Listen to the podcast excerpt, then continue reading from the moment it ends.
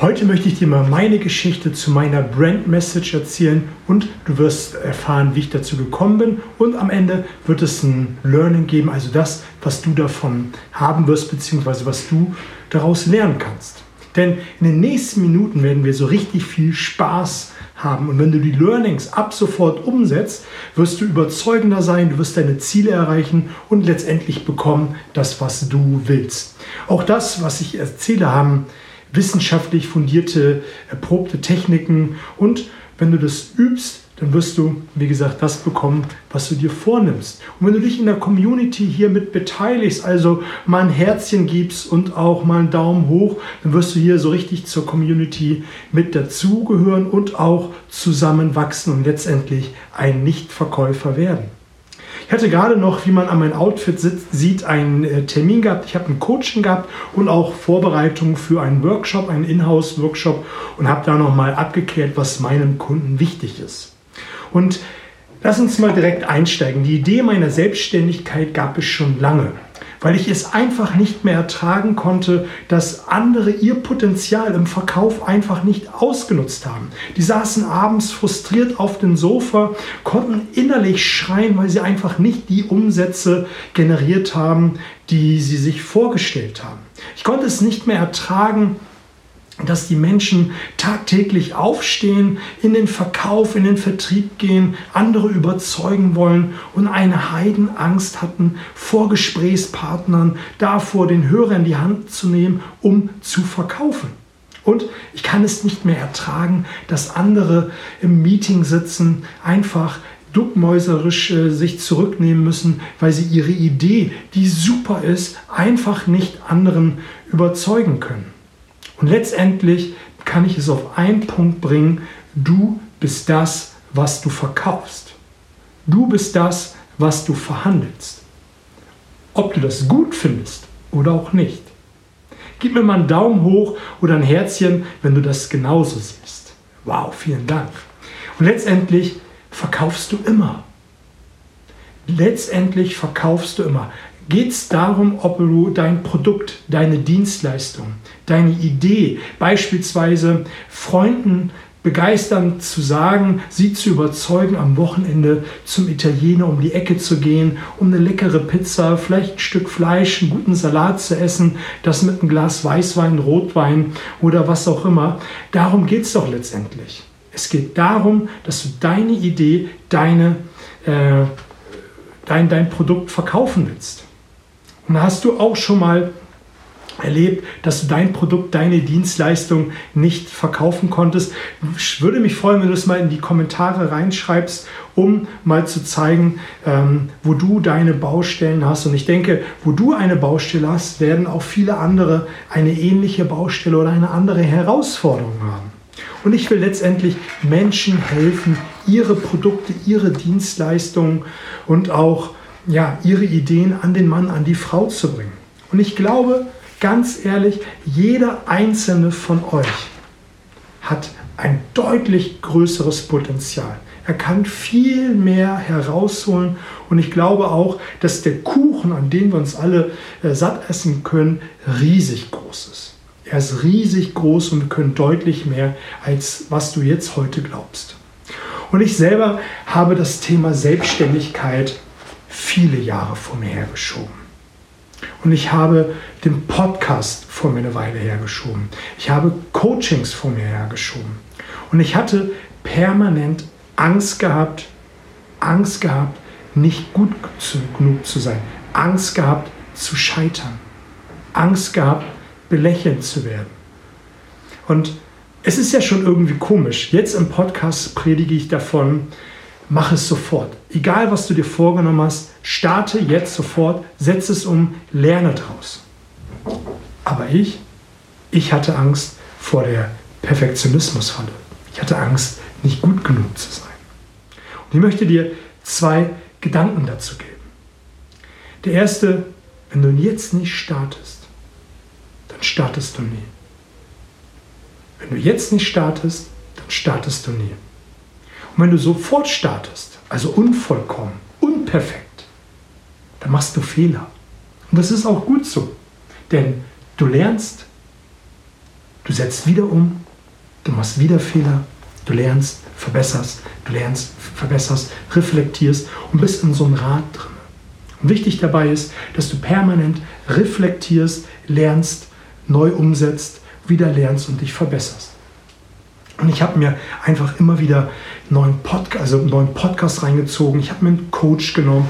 Ich habe mir Online-Kurse gekauft. Ich bin zu Seminaren gegangen und, und, und. Aber ich habe nicht angefangen. Ich habe mich einfach nicht getraut.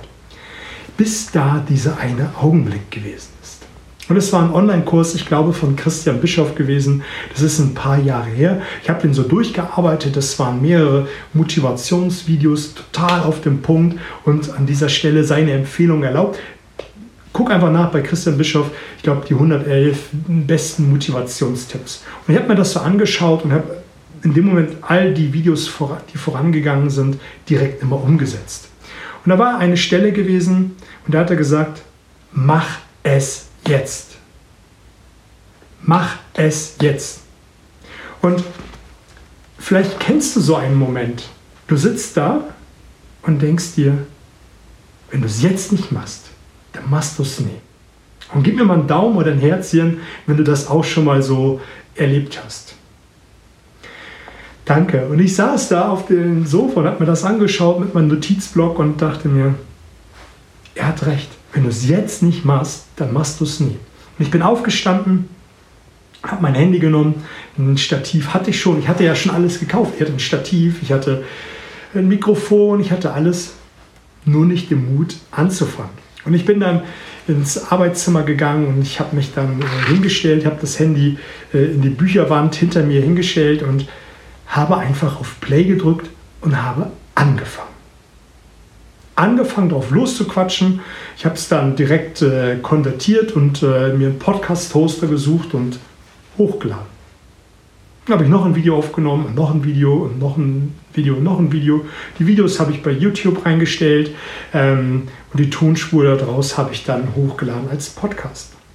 Für die ein oder andere Folge, da schäme ich mich heute noch irgendwie. Das war ein bisschen spooky.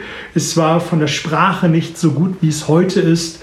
Ähm, es war einfach nicht rund. Aber ich habe es einfach gemacht. Und ich habe den Gedanken, den ich eben gerade schon mal so angeteasert habe, einfach gemacht. Ich habe es umgesetzt, ich habe es gemacht, ich habe daraus gelernt, ich habe es wieder verbessert. Und auch der Podcast, der ist mittlerweile ja, bald ist er drei Jahre alt, dreijähriges Jubiläum. Der hat sich in der Zeit immer wieder gewandelt. Es ist immer wieder was dazugekommen, es ist wieder etwas anderes gewesen, aber es war irgendwie nicht rund. Und deshalb habe ich mir wieder, kannst es dir wahrscheinlich raten, wieder einen Coach genommen und wieder äh, mir Kurse besorgt und, und, und. Aber irgendwie da war noch nicht der Drive drauf. Es kamen zwar Anfragen, es war auch der ein oder andere Workshop, der realisiert wurde, aber es war auch nicht sexy gewesen. Es hatte mehrere Gründe und die möchte ich dir auch gleich erläutern. Der Podcast hieß damals Mehr Umsatz mit Oliver Busch. Ich dachte, das triggert die Leute und die sind begeistert. Mehr Umsatz wollen sie alle machen.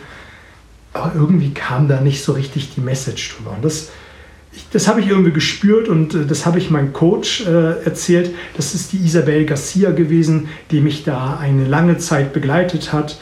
Wir haben uns live getroffen, wir haben viel über äh, Skype gemacht, wo sie mir geholfen hat, an meiner Bühnenperformance zu arbeiten. Sie hat mir geholfen, am Storytelling zu arbeiten und wir haben auch das Warum herausgearbeitet. Wir haben daran gearbeitet, mal zu sagen, die Message mehr Umsatz also ganz ehrlich, das ist doch dieser oh, Gan-Faktor, das will doch gar keiner hören.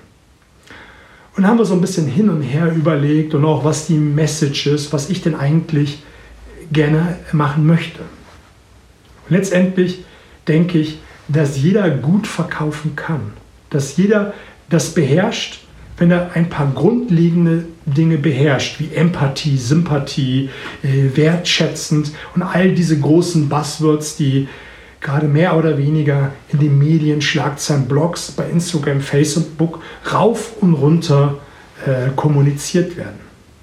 Aber so richtig gelebt wird es meiner Meinung nach nicht. Ich denke, die meisten im Vertrieb sind mit einem viel zu großen Ego darum. Ob es Männlein oder Weiblein sind, gerade eher die Männlein äh, mit einem viel zu großen Ego. Sie meinen, sie sind die Kings, wenn sie zum Kunden reinkommen. Sie sind die Kings an der Bar, wenn sie sich gegenseitig erzählen, was für tolle Umsätze gemacht haben. Ob das immer so der Wahrheit entspricht, das steht auf einem ganz anderen Tablett. Aber wahrscheinlich kennst du solche Gespräche. Gib mir mal einen Daumen hoch, wenn du das auch kennst. Und also viel zu großes Ego. Und ich denke, wenn man sich dort ein Stück zurücknimmt und sein Ego zurücknimmt und nicht so selbst für wichtig nimmt und auch mal sagt, ah, das war jetzt ein bisschen blöd, äh, sich ja, also nicht so, so, so wichtig nimmt und einfach sich ein Stück weit zurücknimmt und den Kunden in den absoluten Mittelpunkt stellt, dann ist es etwas anderes. Schau, ich erlebe so viele Vertriebler, die begleite ich und frage vorher, was ist denn wichtig? Ja, dass wir Umsatz machen, bla bla bla, was man sich dann äh, so, so, so anhören darf und sagt, ja, der Kunde, den ich jetzt besuche, der ist schon wichtig. Und dann sitze ich als äh, Kollege dann immer getarnt neben den Vertriebler und beobachte ihn, wie er das Business macht. Und dann sehe ich ganz häufig, dass er, wenn er dem Kunden gegenüber sitzt, den Laptop hochgeklappt hat dass er schaut, was für E-Mails reingekommen sind. Dann fässt er sich ans, ans Jackett, spüre ich, da kommt ein Anruf rein. Und er guckt, manche gucken dann noch, wer da angerufen hat, um sich zu vergewissern, ob das ein guter Kunde war oder nicht so guter Kunde war. Ich denke mir mal, das kann doch nicht die Idee und Zweck sein. Und auch andere, wenn ich die frage, du warst nicht ganz bei der Sache, was war los gewesen? Und die sagen mir dann, naja, ich war beim letzten Kunden, der hat mich so geärgert. Also das war ja so ein blödes Gespräch, das hast du ja mitbekommen. Und den, das habe ich noch nicht ganz verdaut. Oder andere sagen mir, ja, ich war schon irgendwie gedanklich beim nächsten Termin. Das ist ja ein größerer Kunde, der ist eine Nummer größer als wie der, wo wir jetzt sind. Das ist einfach nicht so wichtig. Und ich denke mir mal, und da sage ich dann auch, und das arbeite ich dann mit Fragen heraus der Mensch, mit dem du gerade zu tun hast, das ist die absolut wichtigste Person in dem Augenblick. Und dabei spielt es doch keine Rolle, ob er ganz viel Umsatz macht oder ganz wenig. Das spielt doch gar keine Rolle. Aber der Kunde, den du gerade gegenüber sitzt, äh, ist die wichtigste Person in diesem Moment. Und so ist es auch, wenn du deinen Kollegen, deinen Chef eine Idee, ein Produkt oder eine Idee für ein Projekt äh, nahelegen willst, dann sind es die, die am Moment am wichtigsten sind. Dann ist es nicht der Schreibtisch, der auf dich wartet. In dem Moment sind es die, die wichtigsten Personen. Wenn du Freunde begeistern willst für ein Wochenende beim Italiener, dann sind es die, gerade die am wichtigsten sind. Und so haben wir dann hin und her überlegt, die, ups, mit dem Fuß gegen Stativ gekommen. Äh, das sind dann die, die, die am wichtigsten sind. Und